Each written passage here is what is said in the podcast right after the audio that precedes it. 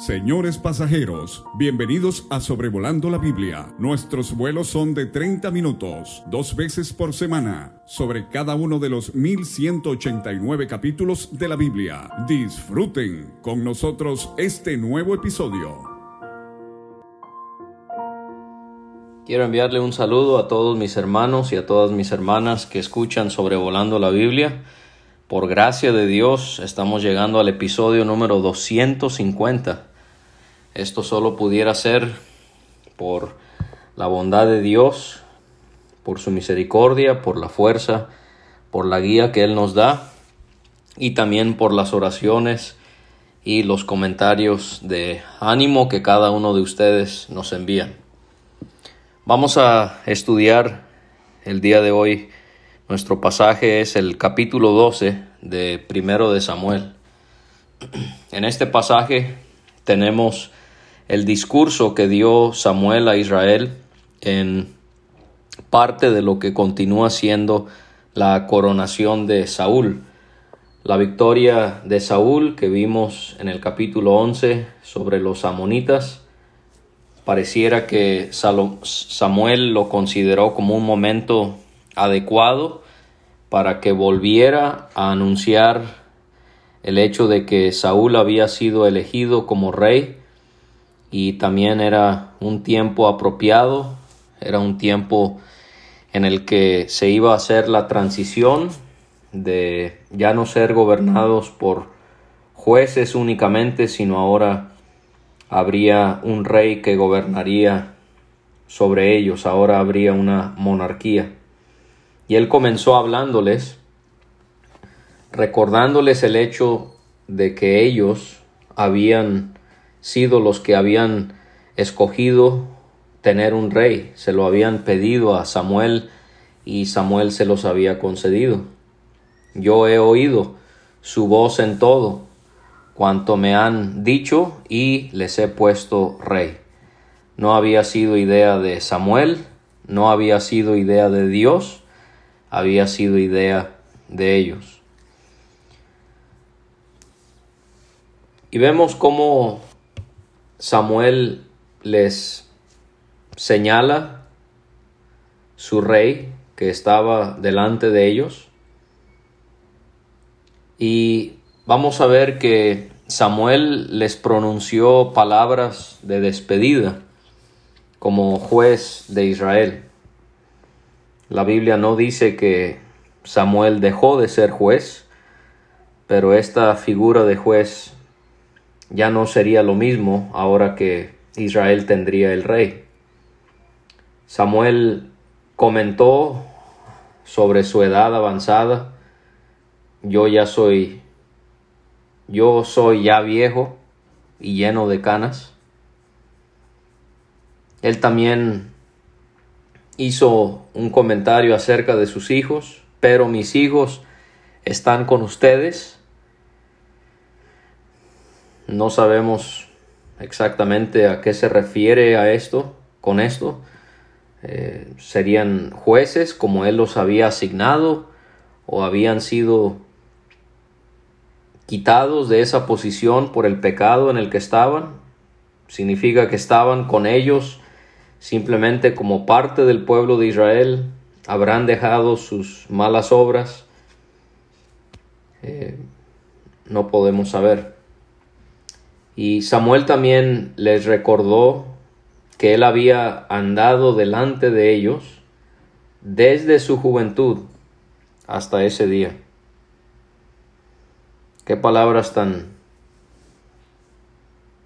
impactantes y de gran ejemplo para cada uno de nosotros. Poder llegar al final de nuestra vida y decir que desde mi juventud yo he andado en los caminos del Señor. Esto solo es por gracia de Dios, no, no por algo increíble o sobresaliente en alguna persona. Solo Dios puede hacer esto, pero sí es un ejemplo que debemos de tomar en cuenta la vida de Samuel.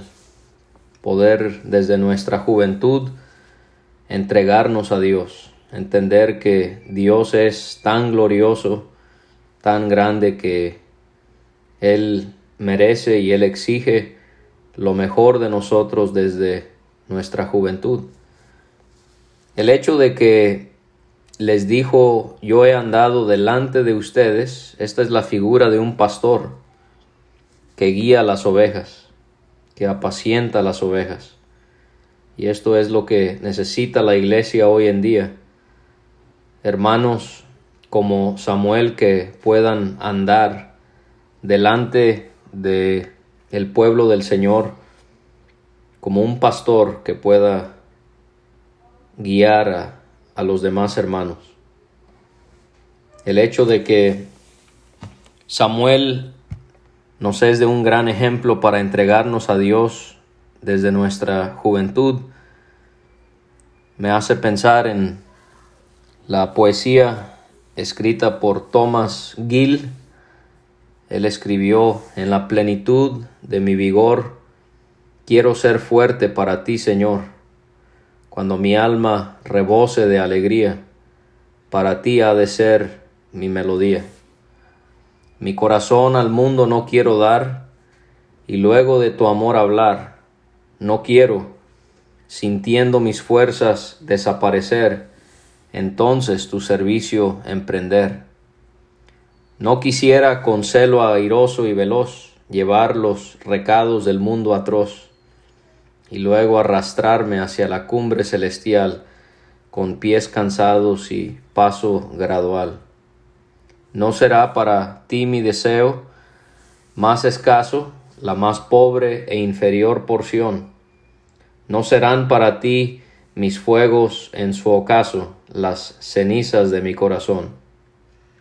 Oh, escógeme en mis tiempos de oro, participa en mis alegrías y canción para ti mi juventud, glorioso tesoro, la plenitud de mi corazón.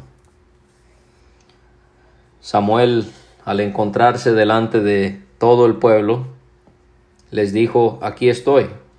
En otras palabras, mírenme. Y vamos a ver que es la idea de que Samuel no tenía nada que ocultar delante de toda la nación. Esto habla muy bien de él, nos hace ver que era un hombre completamente transparente, era un hombre que no tenía nada que ocultar. Y así esto define a un hombre espiritual. A un hombre espiritual le complace que se le señale alguna falta para poder quitarla de su vida o, poder remendar algún daño que él ha causado. Un hombre espiritual se dispone al escrutinio, no le ofende, no le molesta, no se enoja cuando se quiera hacer algún análisis de su vida. Yo quiero preguntarte como anciano o diácono, ¿Te molesta que alguien te haga una pregunta? ¿Se enciende tu ira, tu enojo, tu molestia cuando alguien tiene alguna acusación en tu contra?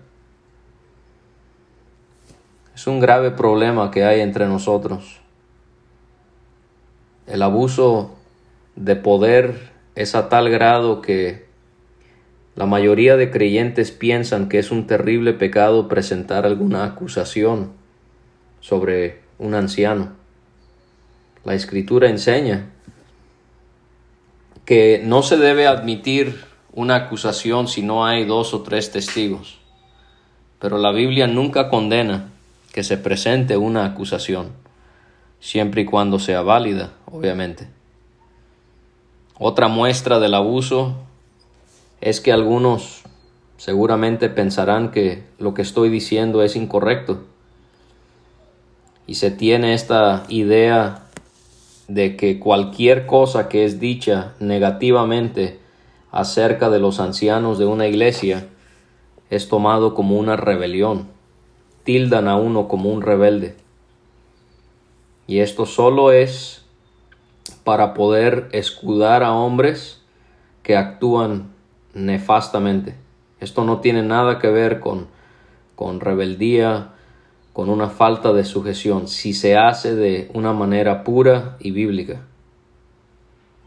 Pero estas ideas que se han fomentado entre el pueblo del Señor, al final de cuentas solo es para escudar a hombres en liderazgo que no están actuando correctamente. Y esto no debe ser. Samuel les dijo atestiguar, o sea, testifiquen, den testimonio, hablen.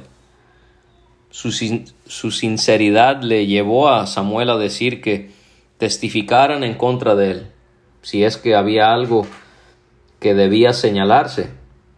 Y él dice, delante de Jehová y delante de su ungido, o del rey, en este caso Saúl.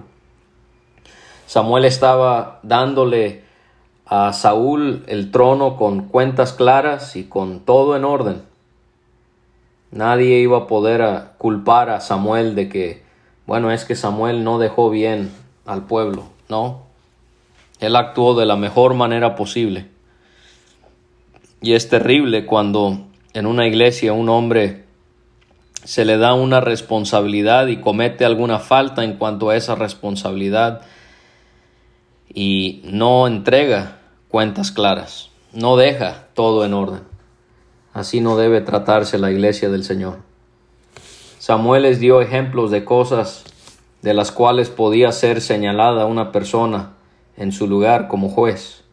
Por ejemplo, en cuanto al robo, si he tomado el buey de alguno, si he tomado el asno de alguno.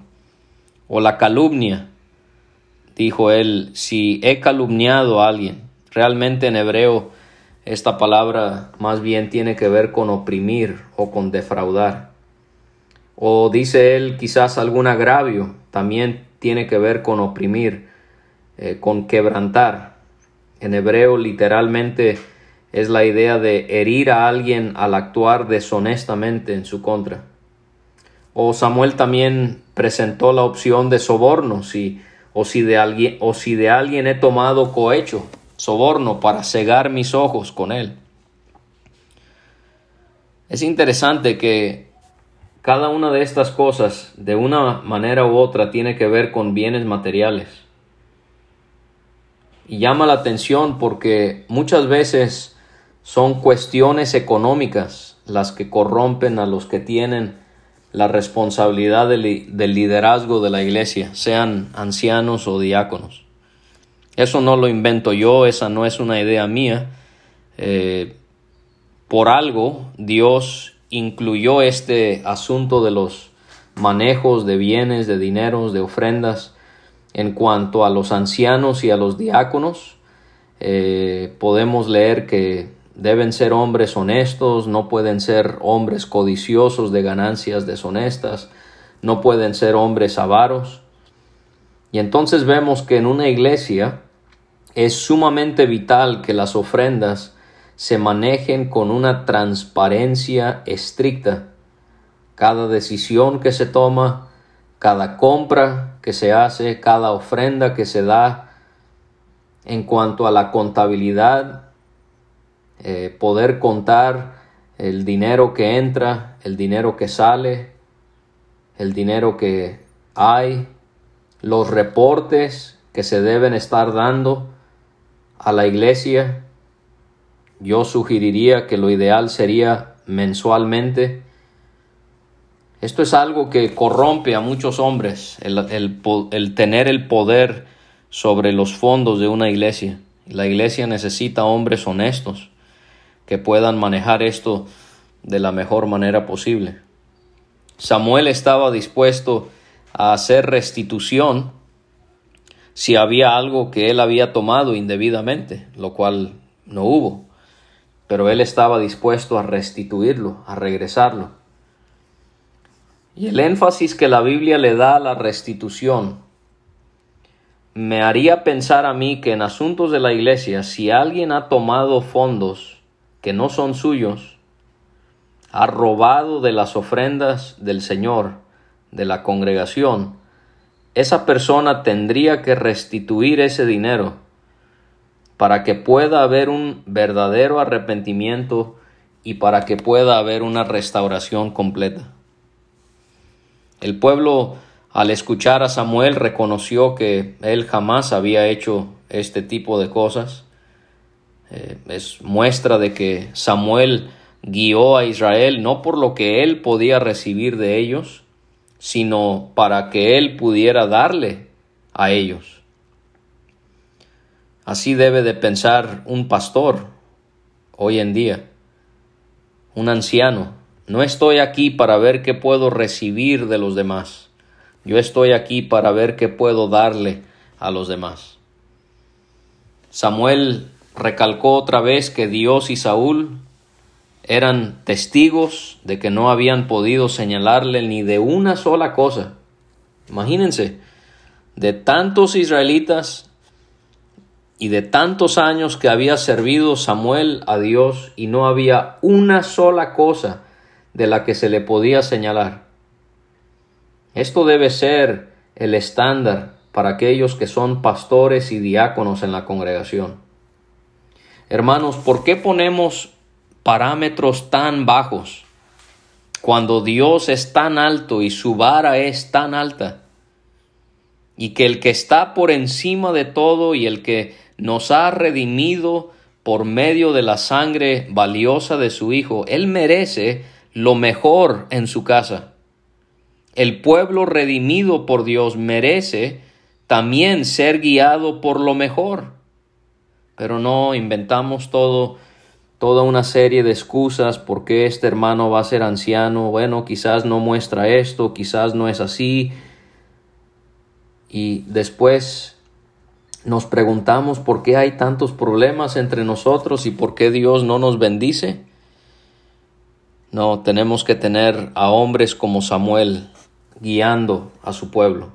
No hombres perfectos, porque yo no soy perfecto, Usted no es perfecto, pero sí hombres que son piadosos, que son de buen testimonio, que son transparentes, que son honestos, que realmente conocen a su Dios, que conocen las escrituras y que van a guiar rectamente al pueblo.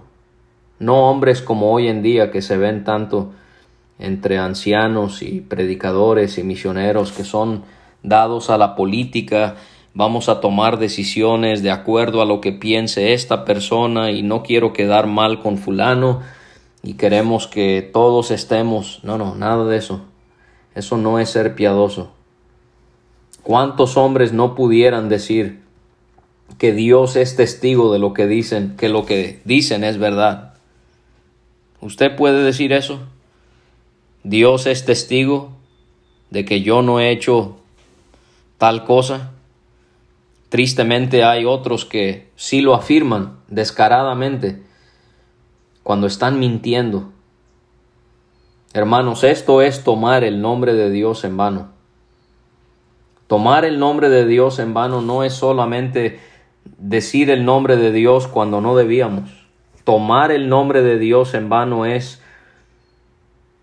dar una falsa apariencia decir que Dios es mi testigo, que yo no he hecho nada y realmente estar actuando indebidamente. Eso es tomar el nombre de Dios en vano.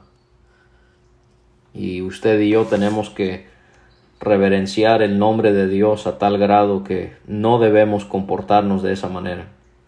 Samuel le dijo al pueblo en los versículos 6 a 12 acerca de un recuento histórico de Israel.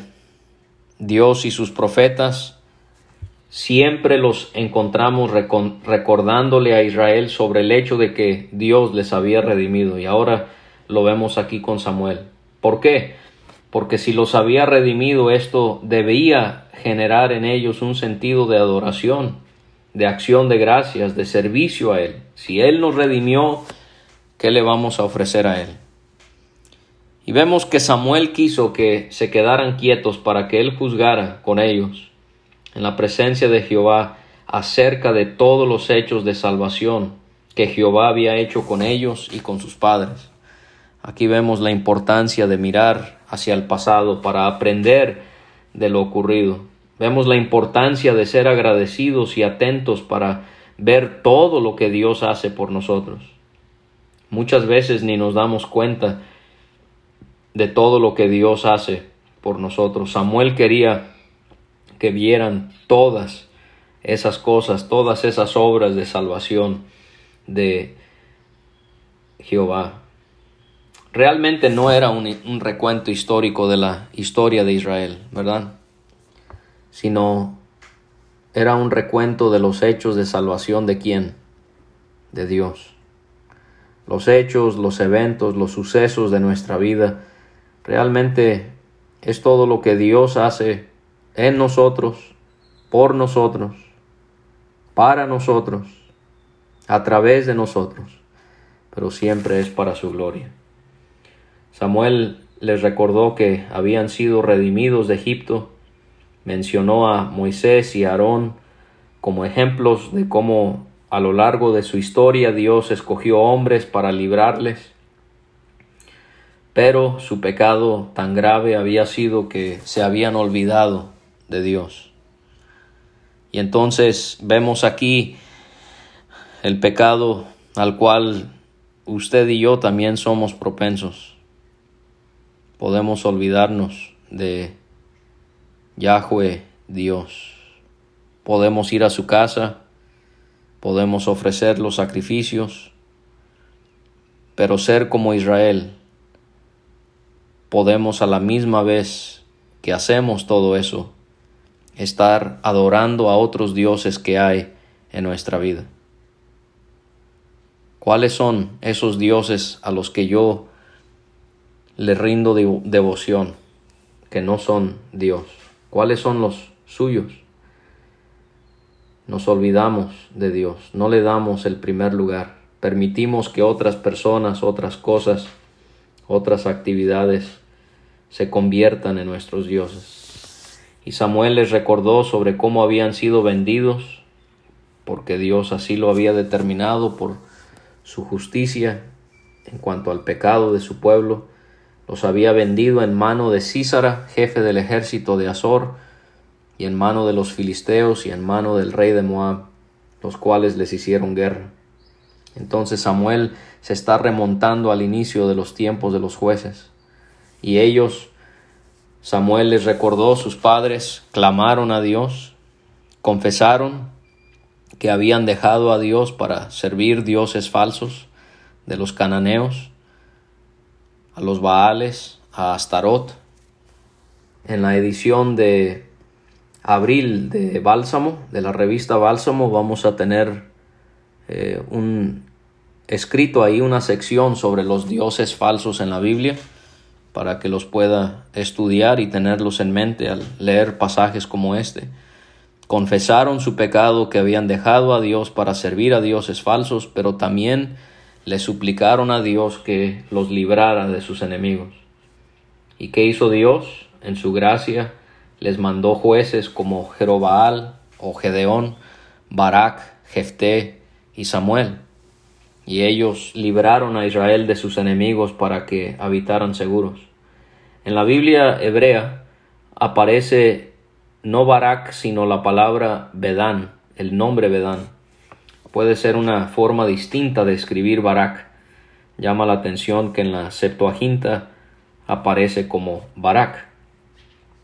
También el último evento del que mi papá enseñó en el capítulo 11, Samuel también les presentó como como una muestra del poder de Dios hacia ellos, el rescate que ellos habían gozado eh, de mano de los amonitas.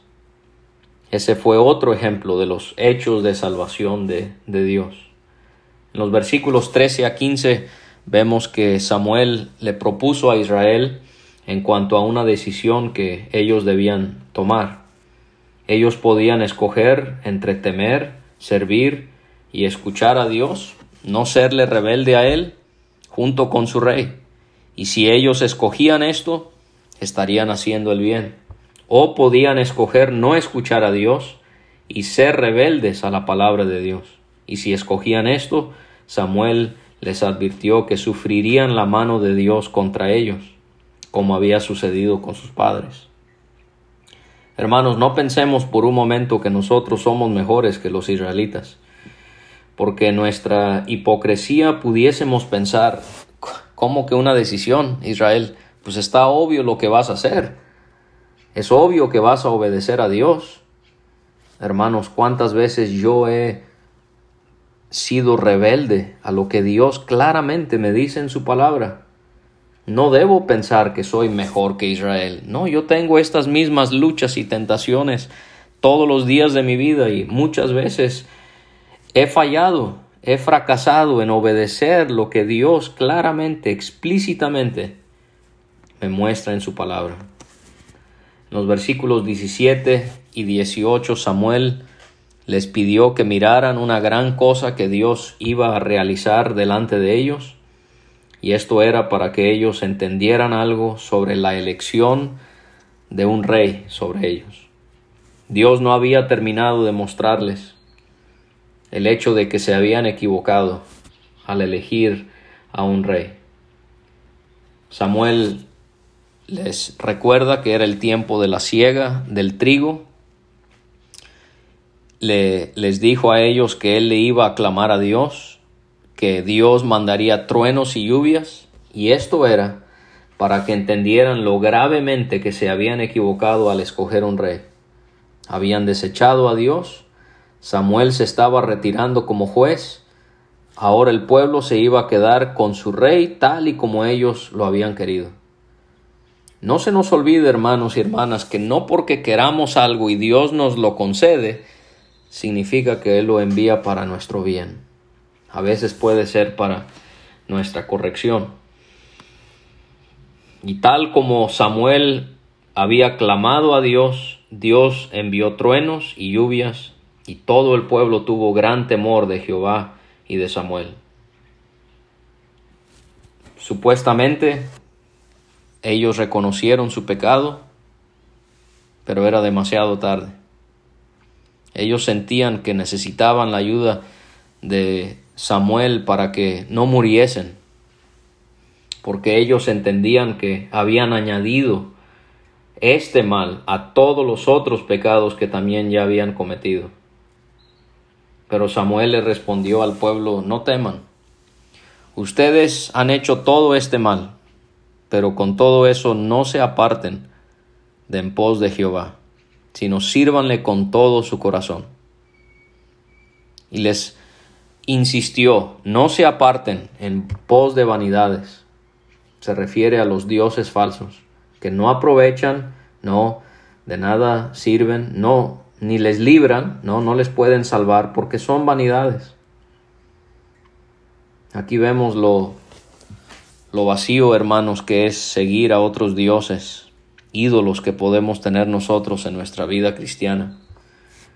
Pero Samuel se aseguró de algo que debía de llamarles la atención. A pesar de eso, Dios no iba a desamparar a su pueblo. ¿Porque estaba de acuerdo con su pecado? No, sino lo haría por su grande nombre. Porque Jehová ha querido hacerles pueblo suyo. Qué compasión del Señor. Él había hecho un pacto con Israel. Él tenía que honrar su nombre al honrar ese pacto. Y también estaba siendo constante hacia Israel porque había querido que Israel fuese su pueblo. Y Samuel, él insistió que él iba a orar muy fervientemente por ellos, al grado de que si él no lo hacía, lo consideraba como un pecado contra Dios. Y él les instruiría en el camino bueno y recto. O sea que la participación de Samuel eh, no está eh, desapareciendo completamente en cuanto a la ayuda que él había venido siendo por tantos años a Israel. Le pide al pueblo que teman a Jehová, que le respeten, que le guarden reverencia, que le sirvan de verdad, no con hipocresía, y que lo hagan con todo su corazón, porque quiero que consideren cuán grandes cosas Él ha hecho por ustedes. Pero si perseveran en hacer mal, ustedes y su rey perecerán. Esa es la misma decisión que tenemos que tomar nosotros, temer a Dios, servirle de verdad con todo nuestro corazón. Y esto se logra al considerar las cosas tan grandes que Dios hace por nosotros, pero tenemos que considerar también que hay castigo, hay reprensión de Dios si actuamos perversamente. Dios prospere su palabra.